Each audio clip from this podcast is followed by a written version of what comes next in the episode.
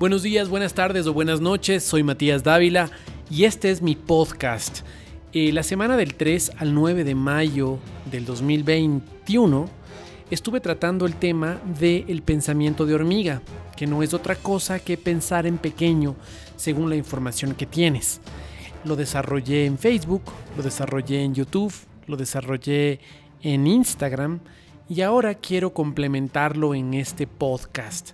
Pero la forma en que vamos a trabajar todos estos audios o todos o todo esta, este gran contenido de información va a ser no replicando y copiando la misma información en todos los medios, sino más bien dándole un tratamiento especial a cada medio. Es para mí muy importante que en podcast, tomando en cuenta que tenemos mucho más tiempo para hablar, que los audios pueden tranquilamente descargarse y los puedes escuchar mientras vas a la oficina, mientras haces alguna otra cosa, tal y cual como que fuera un programa de radio, pues em, se presta para poder detallar, eh, desmenuzar mucho más cada uno de los temas. Entonces, en este podcast decido hacer una entrevista a una persona que se llama Alejandro Susa. Alejandro Susa es diseñador gráfico eh, y es una persona que está muy vinculada a las redes, pero em, a partir de la pandemia él tomó una posición con respecto tanto a las vacunas como a la, utilización del dióxido de cloro, como a la, investigación uh, de las consecuencias del COVID a nivel mundial. Y ha estado unido a algunos grupos activistas em, que piden que se democratice la información con respecto al, tema de las vacunas, al tema de, la cantidad de muertos, etcétera, etcétera. Entonces eh, dije, creo que es muy pertinente tomar el caso de Alejandro para poder visibilizar lo que es el pensamiento pequeño, el pensamiento de hormiga, el pensamiento chiquito. Nosotros pensamos en chiquito cuando nos basamos en una sola fuente. De hecho, si viste el video de YouTube vas a encontrar que dice al final una frase de Osho y la frase de Osho dice, mientras menos sabe una persona, más se aferra a lo que sabe. Por eso es tan decidor poder presentarles esta entrevista con una, una, un relato completamente diferente a lo que hemos encontrado en los medios de comunicación tradicionales. Entonces les invito a disfrutar esta entrevista con Alejandro. Va a cuestionar muchas de las cosas y muchas de las prácticas que nosotros tenemos ahora con relación a la crisis. Así que creo que vale la pena escucharlo. Em, en el especial de esta semana de Pensamiento de Hormiga, vamos con entrevista a Alejandro Susa. Adelante. Bueno, esta vez voy a empezar, eh, este es mi primer podcast, o bueno, de alguna forma el primero de, de esta temporada porque había grabado antes, y tengo un invitado sumamente interesante para poder hablar del pensamiento de hormiga. Cuando esta semana se me ocurrió hacer el tema del pensamiento de hormiga, dije, a ver, cuando piensas en chiquito, piensas en chiquito, ¿qué ejemplos eh, se me vienen a la cabeza? Y uno de los ejemplos que se me venía evidentemente es el de mi amigo Alejandro Susa, que es justamente la persona con la que estoy al otro lado del teléfono. Alejandro, antes de todo te doy la bienvenida. ¿Cómo estás? Buenas tardes. Bien, bien, gracias Mati. Eh, todo, todo tranquilo acá en la casa. Muchas gracias por invitarme. Qué bien que estés ahí, muchísimas gracias. Te agradezco mucho. Alejandro está hablando bajito porque su hijo pequeñito está durmiendo, así que vamos a respetar eso. Alejandro, leíste el artículo acerca de el pensamiento de hormiga, ¿cierto? Sí, sí, sí lo leí. Me pareció muy interesante. Y es el tema de la posición frente, por ejemplo, a la pandemia que estamos viviendo, este podcast está siendo grabado en mayo del 2021, entonces ya vamos un año y dos meses eh, con, el tema de la pandemia. ¿Cómo tú, tú, tú tienes una posición diferente con este tema, pero quisiera ir parte por parte?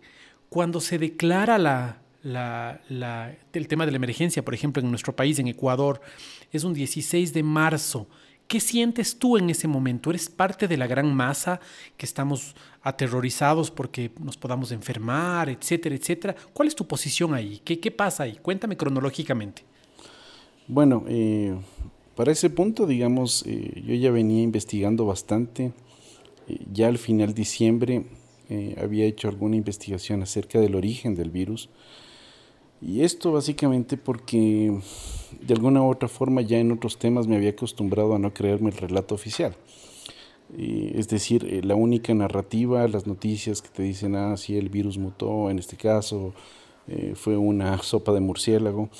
Eh, pero más allá de dudar de esa narrativa, creo que el, el, pánico o el miedo generado fue igual que la mayoría de las personas. Es decir, incluso diría que antes ya lo sentía, nosotros tenemos un hijo pequeño, como tú sabes, y teníamos que hacer un, proceso de vacunación ya justamente en enero del 2020 y yo le decía a mi esposa que no lo hagamos porque yo ya pensaba que el virus ya podía estar aquí, entendiendo que eh, lamentablemente podía ser que la información o el, o el, sistema de salud del Ecuador no siendo muy eficiente tal vez ya no, no lo hubiera registrado.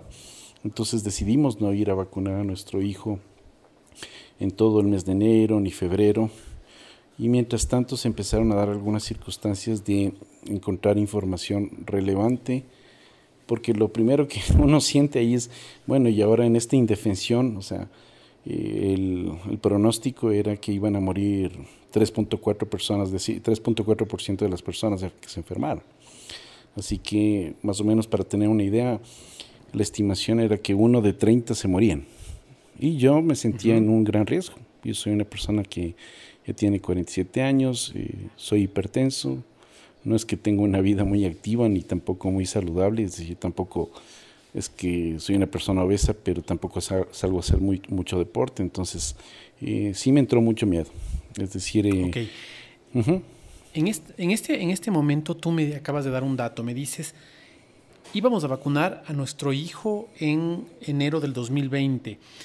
Voy a ir con el tema después. Solamente quiero que me conteste sí o no. Hoy, frente a las vacunas que, tu hijo tendrá que ponerse, no sé, contra la polio, contra... ¿lo vas a, ¿Le vas a vacunar? No, ya no. Eh, o sea, él cumplió todo el, programa de vacunas hasta el un, año, seis meses. Y hasta el un año, seis meses. ¿Qué, vacunas le faltan entonces? Eh, faltan algunos refuerzos. Hay una que se llama triple vírica. Eh, pero básicamente dentro de esos refuerzos podría decirse que una que nos preocupaba mucho era la polio, eh, un refuerzo de la polio. pero bueno, hay, hay, algunas otras, ¿no? Hay algunas otras que fue un, un tema de análisis eh, conjunto en el que no necesariamente en principio estuvimos de acuerdo con mi esposa, pero a medida que encontramos más información a raíz de este tema de la pandemia, eh, creo que se empezaron a esclarecer muchos temas que si bien había ciertas inquietudes, por ahí había información que había llegado de la no seguridad de, vacunas, nunca le había prestado mayor atención, la verdad. Pero Entonces, digamos que hasta ese momento, hasta ese momento, hasta enero del 2020, tu hijo, si no se presentaba la pandemia, se vacunaba normalmente con, sí, lo hubiéramos todas las cosas de los niños. Lo hubiéramos vacunado, la verdad. Ajá. Ok, llega el principio de la, de la pandemia y tú eres una de las voces eh, que defiende el tema del, dióxido, dióxido de cloro. Cuéntame cómo pasa eso. Cuando todo el mundo está hablando este momento, están hablando de que eh, eso puede ser un veneno y de hecho los medios de comunicación formales lo presentan así como, como la posibilidad de que te puedas morir con eso. Y eh, tú eres una voz disidente, a ti no te importa que todo el mundo alrededor diga, no, eso no vale, tú empiezas a defenderlo y es más, empiezas a utilizarlo. Y muchas de las personas que utilizaron el dióxido de cloro lo empiezan a hacer, por ejemplo, en mi entorno, y lo hacen en silencio, sin publicitarse, porque saben que eh, si tú promocionas esta práctica, vas a ser eh, señalado. ¿Cómo es tu historia? Bueno, mira, justamente el tema de la vacunación de nuestro hijo es el que nos lleva al dióxido, no la pandemia propiamente. Entonces te explico. Una vez que teníamos que vacunar a, nuestro hijo, surge una información acerca de eh, niños que han, tenido o han llegado a, tener autismo por recibir vacunas. Entonces algo que a mí me sorprendió porque yo no lo había escuchado y empecé de lleno a investigar sobre el tema del autismo y me sorprendió mucho ver cómo los números de autismo han cambiado en el mundo. Para que tengas una idea, en nuestra época, en 1970, había uno de cada 10.000 niños con autismo. Hoy por hoy en Estados Unidos se registra uno de cada 54 niños. esto, eh, esto realmente es una epidemia. Y es una epidemia provocada por qué? Según la ciencia, no hay muchas respuestas. Según aquellos que han sido científicos que han investigado mucho más allá, que han ido a las causas de por qué se ha ido dando esta circunstancia y cada vez más, y se, se, ha determinado y la verdad es que ha habido defensas y exposiciones, eh, incluso en el Senado norteamericano y en la FDA, en la CDC de Estados Unidos, donde se ha literalmente llegado a la conclusión de que las vacunas son causa de esto. Cosa que literalmente es de, es de alarmenta. No, no, todas las, no todas las vacunas, por supuesto, ¿no? Incluso hay algunos, algunas sugerencias que, que llevan básicamente a decir que hay cierto tipo de vacunas que no sé si tú sabes que vienen algunas tres en una, cuatro en una, y que las sugerencias eran que se tomaran una por una para evitar, porque ya se habían visto que en la triple valente, por ejemplo, eh, habían eh, literalmente muchos más casos de autismo. Esto estamos hablando de grados, porque no todos los niños tienen un grado severo. Sin embargo, eso fue lo que nos llevó, de alguna forma, a revisar mucho el tema de padres con niños autistas. Obviamente nuestro hijo estaba en ese momento, perdón, dime. Cuando yo quiero investigar sobre este tema, ¿qué tan fácil es? Porque cuando tú me dices uno de cada 54 niños es una, una cifra gigantesca. ¿Es fácil acceder a esta información? Sí, eso es fácil de ver. Eh, ese tipo de búsquedas es eh, muy difícil de esconder porque el autismo está muy estudiado ya en el mundo. Evidentemente que no en todos los países es, eh, es igual. yo te estoy hablando de esta referencia en Norteamérica. Y cuando yo, cuando empezamos a ver testimonios justamente de padres con niños autistas, porque te menciono esto, el autismo se da en un porcentaje mayor en niños varones y se puede generar a partir de un año y medio, dos años, puede ser incluso más. Pero nuestro hijo estaba entrando justo en ese momento y justo empezamos a escuchar que había una vacuna, perdónenme si, si me confundo, no sé si es triple vírica, eh, no sé, no me acuerdo exactamente el término, pero son tres vacunas en una, eh, en la que básicamente se surgía mayor problema o había mayores casos de padres que estaban denunciando que tenían autismo sus hijos. Entonces esa vacuna es la que detenemos, ¿no es cierto? En enero del 2020. Pero eh, atado a esto, encontramos que si bien la ciencia dice que no hay cura para el, para el autismo, empezamos a ver muchísimos testimonios de especialmente mamás con niños que habían recuperado a sus hijos del autismo. ¿Con qué? Con dióxido de cloro. Esa es la forma en la que yo conozco el dióxido de cloro, más no, por en, ese momento, más no por el hecho de que estaba tratándose el COVID con esto, sino fue porque, este, porque este elemento llamado dióxido de cloro eh, estaba siendo usado para, para tratar eh, niños autistas. Y eso nos, nos llamó poderosamente la atención y ahí empezó un poco a profundizar, si bien no teníamos un hijo con autismo, gracias a Dios no lo tenemos, pero nos empezamos como un poco a preparar ante la circunstancia de que se pudiera dar.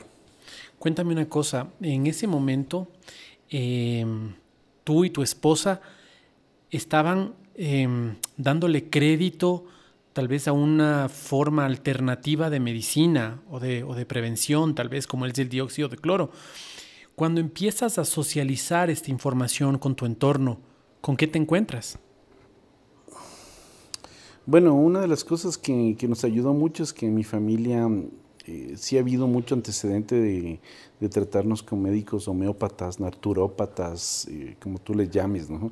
O sea, integrativos si se quiere. Entonces tuvimos una consulta con un doctor que, lo conocemos hace muchísimo tiempo y él nos confirmó mucho el tema de literalmente de las vacunas, sobre todo los, los adyuvantes, porque las personas tienen que empezar a entender cuál es el problema de las vacunas. En las vacunas básicamente infantiles, o sea, bueno, en todas, pero básicamente en los niños, hay una serie de lo que se llaman adyuvantes donde están metales pesados y esos metales pesados son los que suelen influir realmente en la salud de los niños para generar autismo.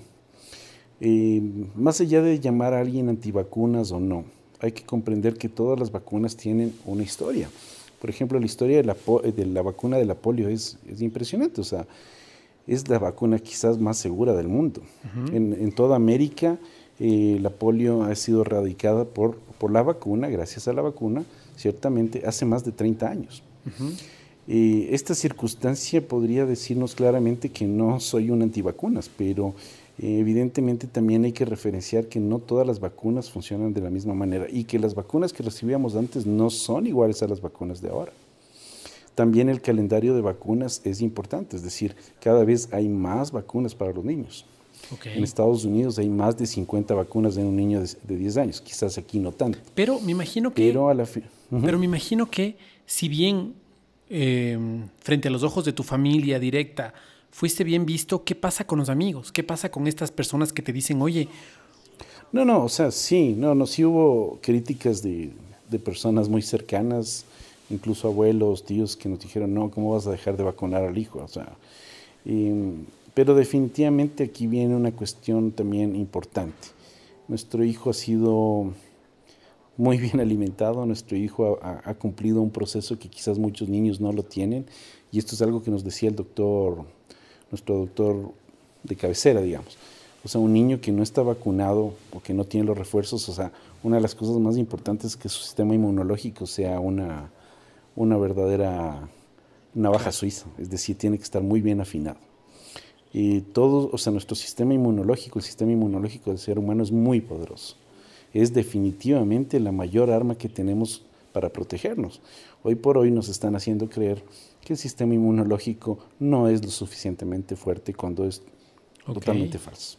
El ser humano ya hubiera desaparecido de este planeta si no fuera justamente porque el sistema inmunológico de, la humanidad es lo suficientemente fuerte para salir avanti ante cualquier virus o bacteria o patógeno. Ok, entonces pasa el tema del dióxido, pasan los primeros, los primeros meses de la, de la pandemia, de la cuarentena, y empezamos a ver otro cuadro, ¿no? Otro cuadro que es tan o más trágico, si quieres, que es el de, el de la economía. Muchas familias a nuestro alrededor empiezan a sentir eh, el golpe fuertísimo de lo que es quedarse sin trabajo, muchos de ellos gracias a las cuarentenas, por ejemplo, o a, las, o, a estas disposiciones estatales o gubernamentales para que no salgamos, pues no ven otra alternativa para, para, poder eh, sustentarse. Y ese momento siento que tú empiezas a unirte ideológicamente a grupos que empiezan a cuestionar esto, a decir, a ver, ¿qué, qué pasa con el Estado? ¿Cuál es el rol del Estado aquí? ¿Me equivoco? Claro, bueno, yo tiene mucho, o sea, son una serie de componentes bastante diversos los que pasan aquí. La primera perspectiva es que si bien el dióxido, y volviendo, perdón, al dióxido, pero para atar este tema, el dióxido empieza a ser eh, impulsado como un tratamiento alternativo, que en ese momento estaba en estudio, es decir, pruébenlo, pruébenlo porque está muriendo mucha gente y es evidente que necesitamos probar ante esto, eh, lo que vemos básicamente es un ataque directo de los gobiernos, medios de comunicación, para no permitir no solamente este tratamiento sino que ningún otro sea efectivo. Es decir, no había nada que funcionara. Y hasta la fecha lo dicen, ¿no? Entonces, esto ya genera una mayor sospecha hacia el hecho de que, a ver, desde el inicio, si tú lo recuerdas, desde el inicio se habló de una vacuna, cuando sabemos que las vacunas tienen que pasar procesos de años no solamente por comprobación de, que si funciona o no funciona, sino sobre todo por qué tan seguras son. Pero desde entrada, de la entrada del, problema ya se habló de una vacuna. Era increíble, o sea, no poder buscar otra perspectiva. Esa perspectiva sumada a una campaña literalmente de miedo, eh, con, eh, con, disposiciones que nunca antes se habían tomado en la humanidad, en la historia de la humanidad, es decir, encerrando a personas sanas, en vez de aislar a las personas más eh, débiles y literalmente llevando a una sociedad al colapso con un porcentaje de muerte que nunca fue, y hoy más que nunca las personas deberían conocer los datos. La estimación que dio la OMS fue totalmente falsa, ante lo cual no se han retractado y han conmocionado al mundo tratando de mostrar este virus como que fuera el ébola, lo cual no lo es. Y eso literalmente... la OMS dijo que iba a haber la estimación fue, la estimación fue 3.4% de mortalidad. Esa fue la estimación. ¿Y hoy es de? Es menor al 0.20%. Según, los datos de varias entidades, pero las principales son los Centros de Control de Enfermedades y Prevención en Estados Unidos, los CDC, que son sin duda una, una de las mejores estadísticas porque son los que más, más muertos han tenido. Dentro de esa estadística es importante recalcar que también es importante entender que depende de la, de la edad, es decir, y de las enfermedades subyacentes. O sea, una, una, persona sobre los 70 años ciertamente tiene una posibilidad del 5%, no del 3.4%, sino mayor aún, del 5%. Pero, por ejemplo, menores de 20 años tienen una posibilidad de 0.90004, es decir, para que tengas una idea, sería como tres niños en función de 100.000 contagiados que tendrían la posibilidad de mortalidad. Esto es eh, algo importante. Tú comienzas a hacer una investigación entonces, no solo a nivel local, sino a nivel internacional, y te empiezas a encontrar con datos reveladores de otros países que te alientan a, a perseverar en el camino que has elegido. Y lo empiezas a comentar en tus círculos, los empiezas a comentar, por ejemplo, en, en la, la charla que tienes a nivel internacional a través de Telegram. ¿Qué, ¿Qué, datos particulares crees que nosotros estamos pasando por alto? Y te voy a mencionar dos que a mí me llamaron mucho la atención. El tema de Madagascar, que lo mencionaste alguna vez, el tema de, de Egipto, ¿podrías, o el tema de Suecia, ¿podrías detallarme un poco estos, estos datos que estamos pasando, que no estamos publicitando en los medios de comunicación y que valdría que la gente lo sepa? Bueno, es, es muy importante entender aquí que eh, la mayoría de países en el mundo han adoptado las medidas de la OMS y los protocolos y las sugerencias. Las han adoptado casi como una regla general. Ante eso se han desmarcado muy pocos países en el mundo, pero un grupo de países que definitivamente llama mucho la atención son los africanos. La incidencia de muerte, la incidencia de mortalidad en África es tan baja que es digna de, analizar. Entre esos tú hablabas de Madagascar, es una isla que está eh, en la parte, me parece, oriental de, del continente, que es una isla que tiene más de 20 millones de personas, ¿no? y que fue em, eh, que ha tenido un tratamiento desde el inicio que fue objeto de burla por la mayoría de medios de comunicación usando una hierba que se llama Artemisa noa. Ellos, sin embargo, a través de este, este medicamento herbal, digamos, alternativo, no solo que han logrado eh, controlar la, epidemia, sino que ellos ayudaron a que otros países en, África pudieran adoptarla y también la han usado con gran éxito. Pero el caso de, África no solo pasa por ese tratamiento. Perdóname, ¿tenemos esa planta aquí nosotros? No exactamente, porque la familiar, digamos, de esa planta, que es la Artemisa noa, se llama aquí ajenjo dulce. Pero esta Artemisa noa es como una planta asiática, digamos, viene de la China. Ok. Eh, ¿Podría encontrarse? por favor. Tal vez sí. Ahora, hay otros casos que se, de alguna forma desobedecieron a la OMS y creo que uno de los más renombrados es Suecia, ¿cierto? Eh, hay un país dentro de la Unión Europea, más bien dicho dentro de Europa, que es Bielorrusia, también eh, su posición ha, marcado una diferencia. Y estos países han, dejado de ser eh, comparativos para los medios porque justamente no les gusta lo que ven. Y lo que ven es que estos países sin medidas restrictivas, sin confinamiento, sin mascarillas, tienen un índice de mortalidad muchísimo más bajo que el resto que sí lo sigue. Eh, esto debería llamarnos la atención como país, porque si nosotros estamos buscando realmente controlar esta enfermedad o tener las mejores políticas, deberíamos referenciar a los que mejor han hecho el trabajo, no por decir, ah, de, al lado Chile, Colombia, Estados Unidos hizo esto, yo lo voy a hacer. Cuando vemos claramente que el éxito no ha sido básicamente las circunstancias, o sea, han fracasado totalmente. El fracaso ¿Qué está pasando en Suecia en este momento? Bueno, Suecia sigue sin medidas de confinamiento y el tema es que su, su, tasa de mortalidad es muy parecida a los países que tiene alrededor, ¿ya? Ahora, evidentemente hay circunstancias, ¿no? O sea, la gente podrá decir, ah, pero tienes que analizar cada país. Por ejemplo, Italia tiene una población mucho más longeva, es decir, gente mucho más vieja y se ha visto mucho más perjudicada. Es cierto. Sin embargo, estas medidas, como yo lo, lo he mencionado desde un inicio, tienen que ser analizadas bajo una perspectiva no solamente del impacto que genera en muerte, sino un impacto a, mediano y largo plazo que lo estamos viendo. Es decir, si las medidas que tú vas a imponer resultan y realmente son efectivas, deberíamos ver esos resultados ya.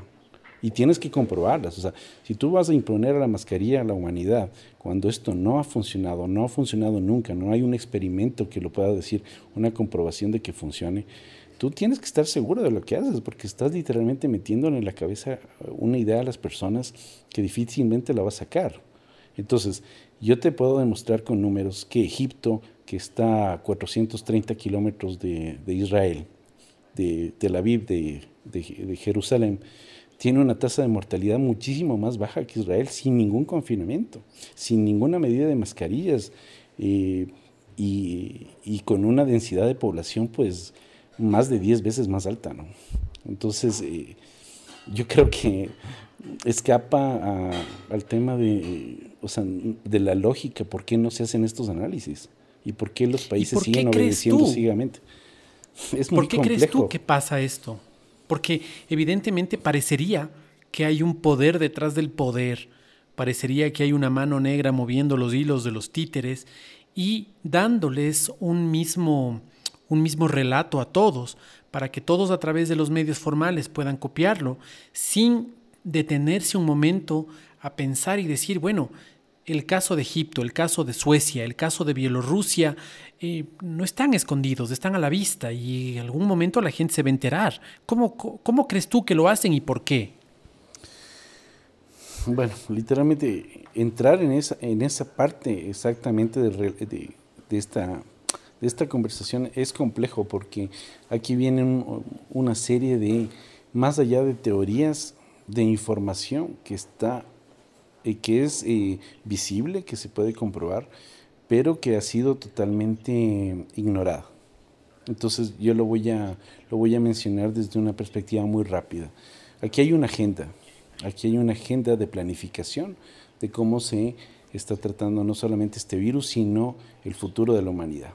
Esta agenda está tomada por un poder que está en pocas manos. Esta agenda ha sido plasmada en la agenda propiamente 2030 de la ONU, el evento 201, donde participaron las grandes farmacéuticas, medios de comunicación, eh, medios, eh, sí, o sea, gobiernos también, antes, justo antes de que empiece la, famosa pandemia, eh, aparentemente tratando de prever una posible pandemia justo unos dos meses antes de que iniciara. Esto está atado también a un sistema de identificación digital que se llama el ID 2020. De todo esto pueden encontrar información. Toda esta, toda esta serie de toda esta serie de información, toda esta serie de conexiones, el Foro Económico Mundial, el Gran Reset no es una teoría, es una realidad y ustedes lo pueden comprobar. el FMI, el Banco Mundial, todos ellos tienen que ver con esto. Y, ellos pueden decir justamente, uy, parece que esto va a acelerar los planes de tal cosa. Pero lo que nosotros podemos ver y a través de mucha documentación que se ha podido ya rescatar, por ejemplo, el pasaporte verde, este pasaporte de vacunación, ya se ha podido comprobar que desde el 2018 en Europa ya estaban pensando hacerlo, ya tenían planes de hacerlo. O sea, no, no esperaron que apareciera una pandemia para, para proyectarlo, ellos ya lo tenían planeado y en este momento lo están implementando. Es un pasaporte en el que, sin el que nadie se puede mover si no, si no está vacunado. ¿no? Entonces, eh, todo este tipo de, de conexiones, digamos, y, y, sobre todo de organismos, porque son organismos, fundaciones, entidades, tienen conexiones muy fuertes. O sea, eh, las personas ven un documental en Netflix de Bill Gates y dicen, wow, qué tipo, ¿no? El filántropo. Bueno, el filántropo ha invertido miles de millones en vacunas y en la OMS y según sus propias palabras es su mejor inversión de la vida. Es decir, por cada dólar que él mete ahí, él recibe 20, según sus propias palabras. Entonces, creo que las personas están olvidando qué es lo que mueve al mundo solamente para tener una idea de lo que Pfizer, una de las productoras, una de las productoras prevé como ganancias este año en vacunas es 15 mil millones de dólares, 15 billones de dólares.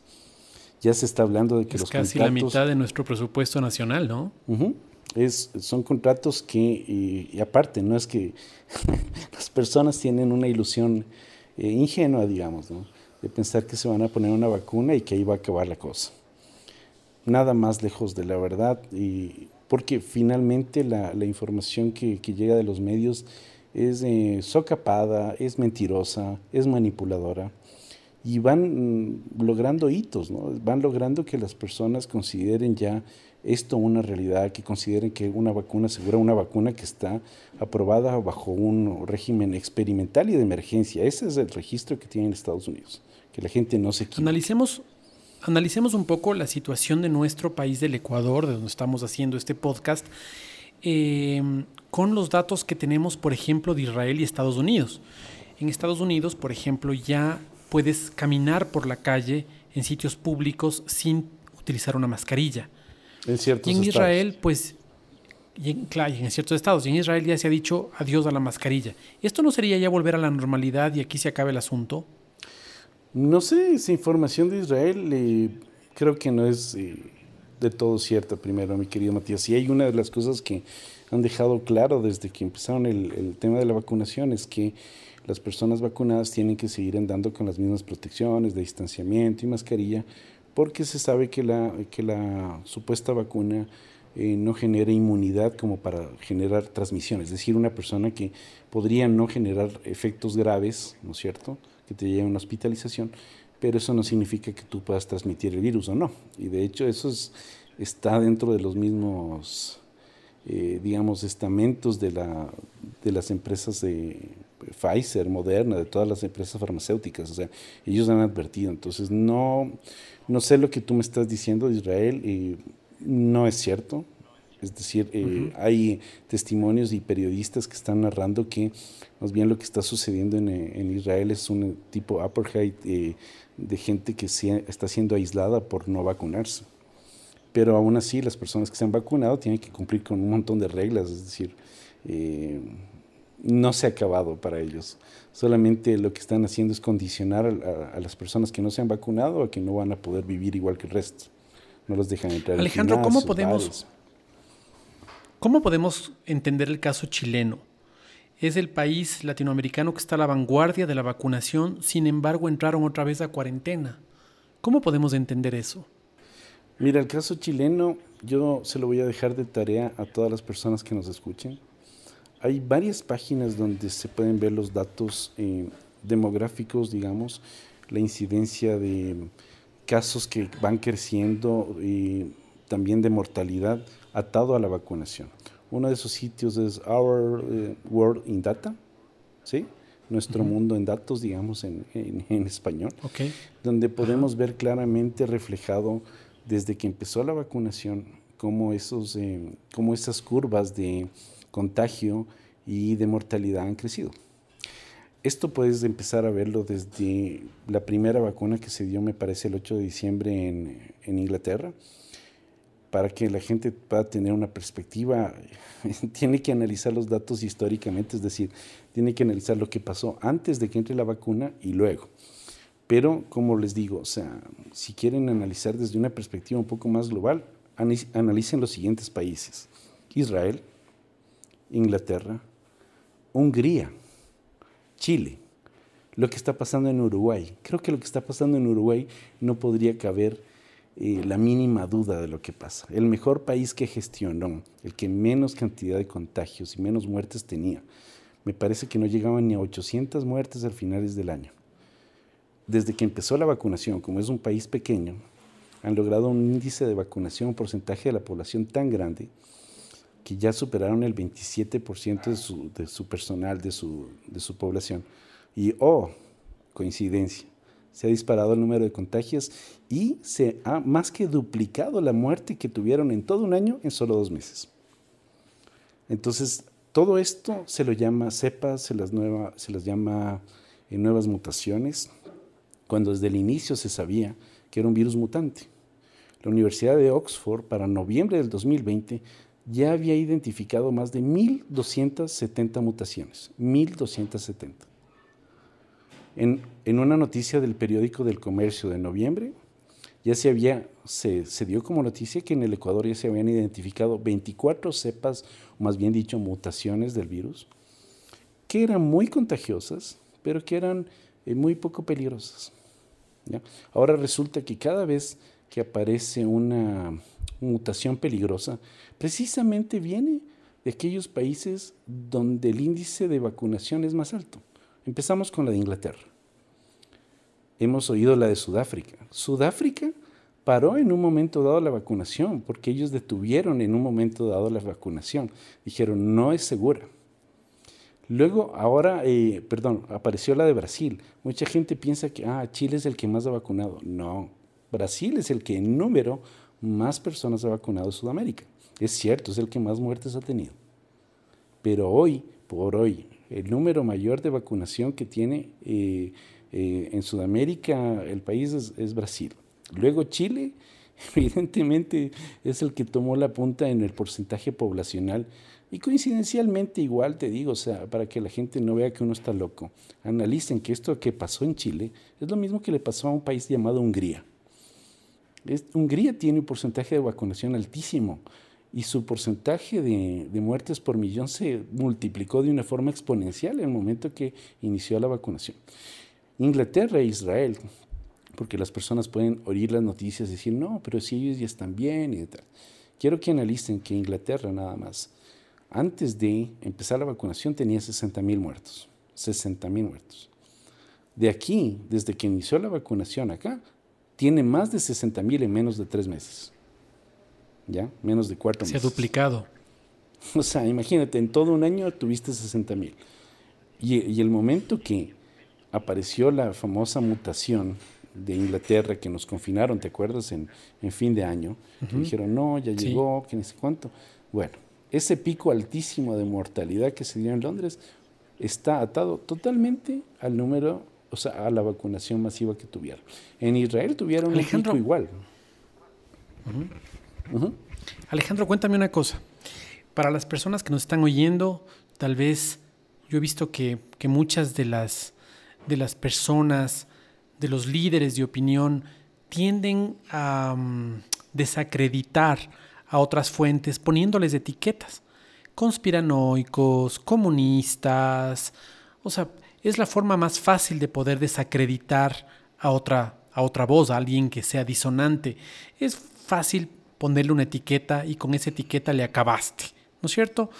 Em, uno podría creer que las que la información que nos estás dando es una información recopilada por un grupo de personas antisistema, un grupo de, conspiranoicos, si quieres, pero ¿hay organizaciones científicas detrás de la información que nos estás dando?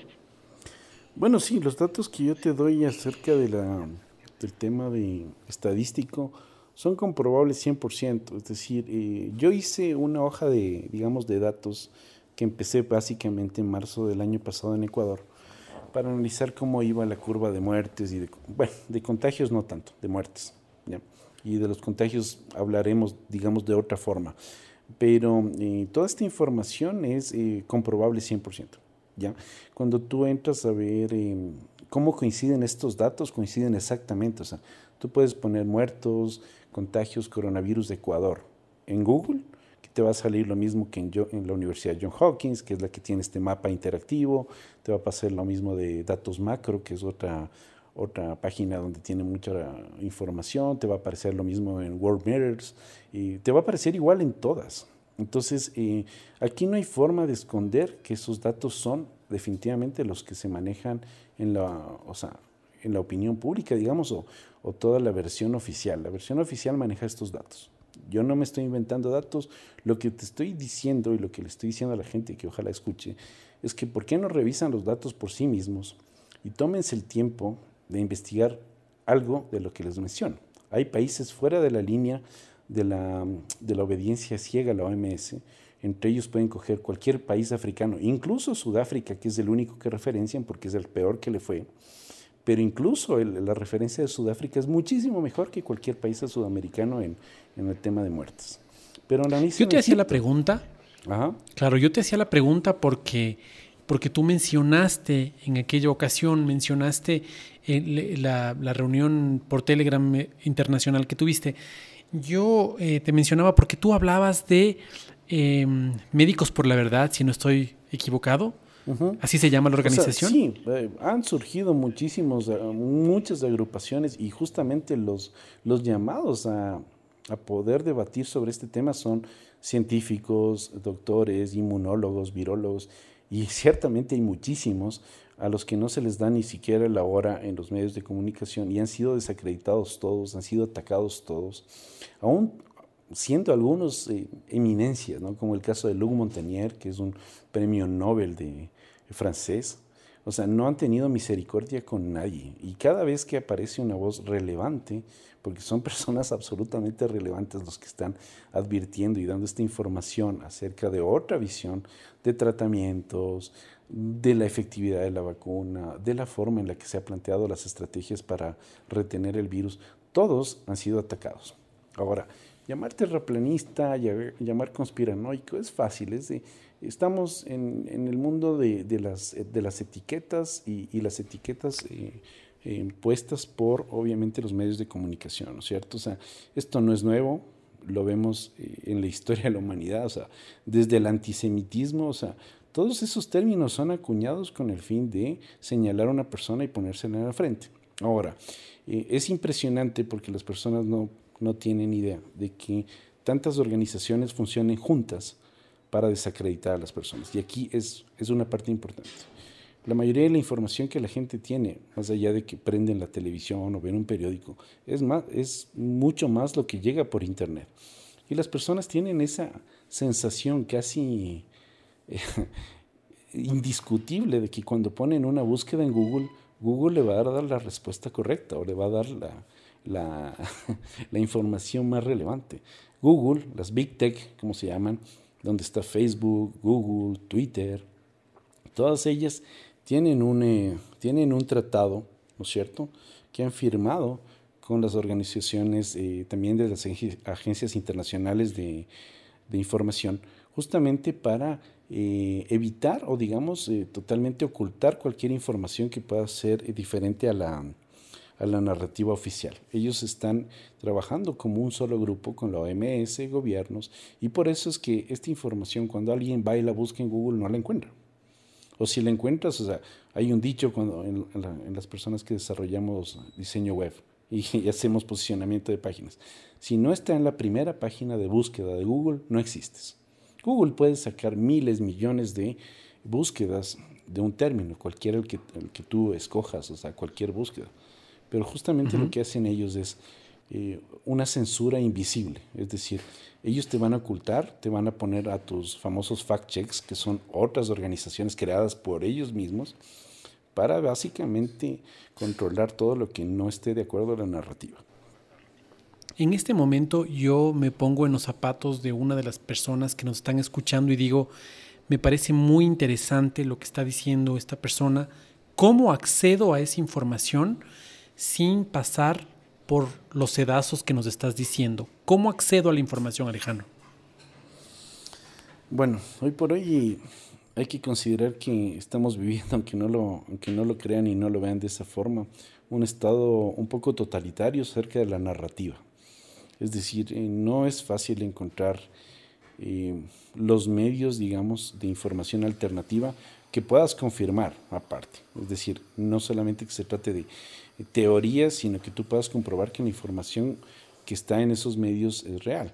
Mira, em, básicamente lo que ha hecho Facebook, eh, YouTube, que es parte de Google, obviamente, es no permitir que la proliferación o, la, la, forma en la que las personas llegan orgánicamente, como se dice en redes sociales, a esta información se dé. Entonces, si bien a mí muchos grupos que encontré en Facebook me llevaron a ciertos sitios web, ¿no es cierto? A ciertos sitios web alternativos, fueron una puerta de entrada y esos caminos se han sesgado y cada vez se están limitando más.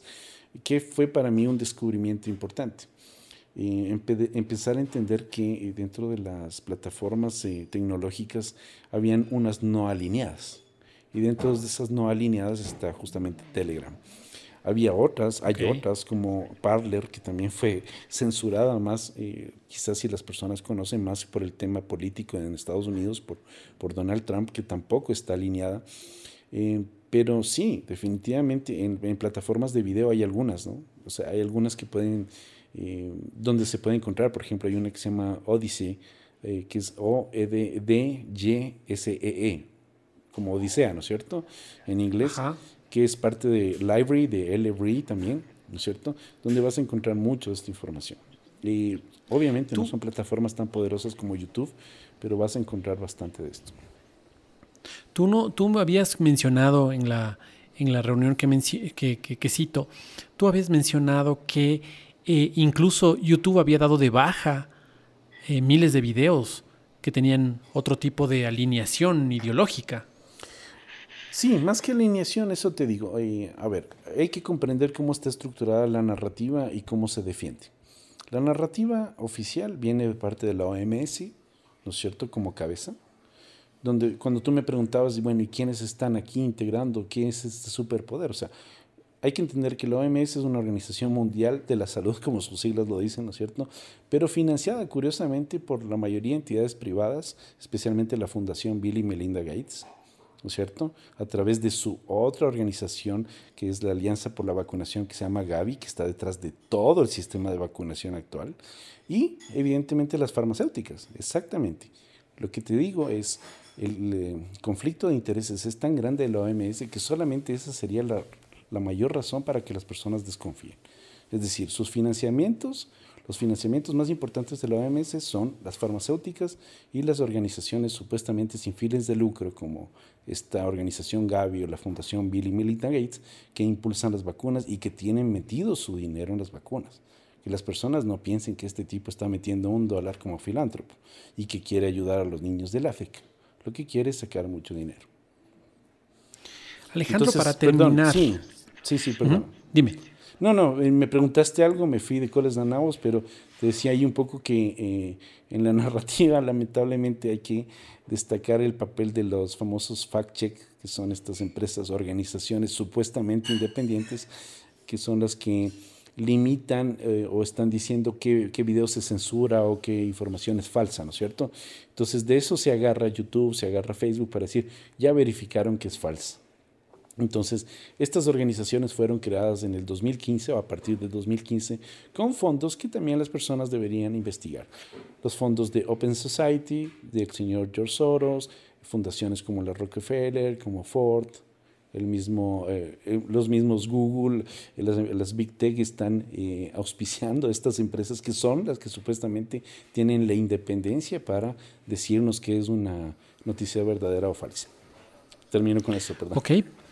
Ok, para terminar, para terminar, em, es sumamente complejo tener una, una posición como la tuya, em, teniendo monstruos como los medios de comunicación, solamente por, citar uno, eh, que presenta a diario como un bombardeo continuo una narrativa.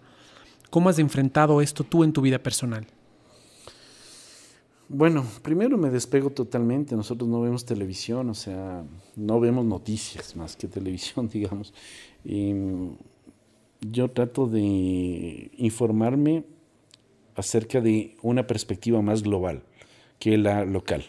O sea, me, he enfrentado más a lo que está pasando en otros países porque eh, así como nos están atacando globalmente, o sea, y aparentemente en el Ecuador se toma una posición, en Colombia otra, en Estados Unidos, esto es, es parte de un, de un proyecto global, también nos estamos uniendo a nivel global las personas que no estamos de acuerdo con esto, o estamos haciendo resistencia. Esta resistencia, por supuesto, no tiene nada que ver con violencia sino tiene que ver con una posición de defensa de nuestros derechos como personas, como seres humanos.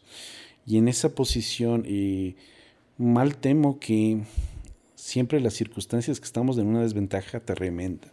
En este momento, por ejemplo, no podría salir al parque con mi hijo, porque si veo, me veo un policía me diría que estoy eh, en desacato, aunque esté en desacato ante una orden que es inconstitucional, ¿no? porque que a nadie se le olvide que el estado de excepción en el Ecuador es inconstitucional y eso ya fue decretado en enero. Sin embargo, como las formas políticas eh, de, en, las cuales nos, nos maniatan es eh, imprevisible o de alguna forma ellos tienen el control de todo, seguramente me, me van a meter una multa, me van a llevar preso. Entonces, ante esa circunstancia, créeme que una de las mejores formas que yo encuentro es eh, pues primero no contaminándome de la basura que supuestamente es la información que nos dan en los medios de comunicación y tratando de, eh, o sea, algo que me da tranquilidad de alguna manera y respecto al, al tema de la enfermedad propiamente, es que primero que todo, no todo lo que nos dicen es cierto, así que no, hay por qué, no hay por qué vivir paranoico, o sea, la vida no es la forma, mucho menos en un momento en, el que tu sistema inmunológico necesita que estés fuerte y vivir con miedo es lo peor que puede pasar. Y la otra es enterándote de justamente todos los tratamientos de, eh, que pueden posibilitar, la, eh, eh, de hecho van a, permitirte enfrentar la, enfermedad con un alto porcentaje de, de, posibilidades no solo de sobrevivir, sino de estar bien, que es lamentablemente la raíz por la cual la mayoría de gente está sometida, el miedo. O sea, si pudieran desatarse de ese miedo, si pudieran ver que realmente hay tratamientos efectivos y que esto podría pasar literalmente como una gripe muy fuerte, otro sería el cantar, porque la mayoría de la gente no aceptaría lo que nos están haciendo. Entiendo, entiendo. Yo quiero agradecerte muchísimo por tu tiempo, por tu valentía. Em, entiendo también que esta entrevista evidentemente no va a ser fácil ni para ti ni para mí, porque si lo que estás diciéndonos es cierto, pues evidentemente esta entrevista es muy probable que sea bloqueada y que tengamos que escucharla por otros medios que no sean los que, los que inicialmente se preveyeron para que así sea. De todas formas, quiero agradecerte muchísimo por tu posición, mucho por tu tiempo y si tienes algo que decir, pues adelante Alejandro. No, gracias a ti, Matías. La verdad es que sí, es, difícil. Eh, tener una posición diferente a la mayoría, incluso dentro de personas cercanas, de la familia. Yo le invito a, las personas que escuchen esto a que se den la posibilidad de cambiar de cristal para mirar con otra óptica lo que está pasando. Y yo creo que la misma posición, la misma situación en la que ustedes se ven angustiados por sentir que su vida económica, que su vida social, que su futuro, sus perspectivas han cambiado, les permite eso impulsar eh, algún, algún sentimiento de investigación, algún sentimiento de inquietud para ver qué hay más allá. Y que esto finalmente no los lleve a un, o sea, no quiero llevarlos a un callejón sin salida, sino un callejón donde pueden haber respuestas muy positivas, como la es el hecho de encontrar tratamientos con los que ustedes pueden prepararse para enfrentar la enfermedad en el caso de llegar. Que existe, existe y que va a llegar es inevitable.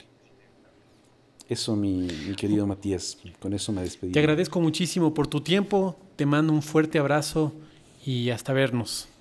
Gracias a ti, cuídate mucho. Gracias Alejandro, chao. Chao.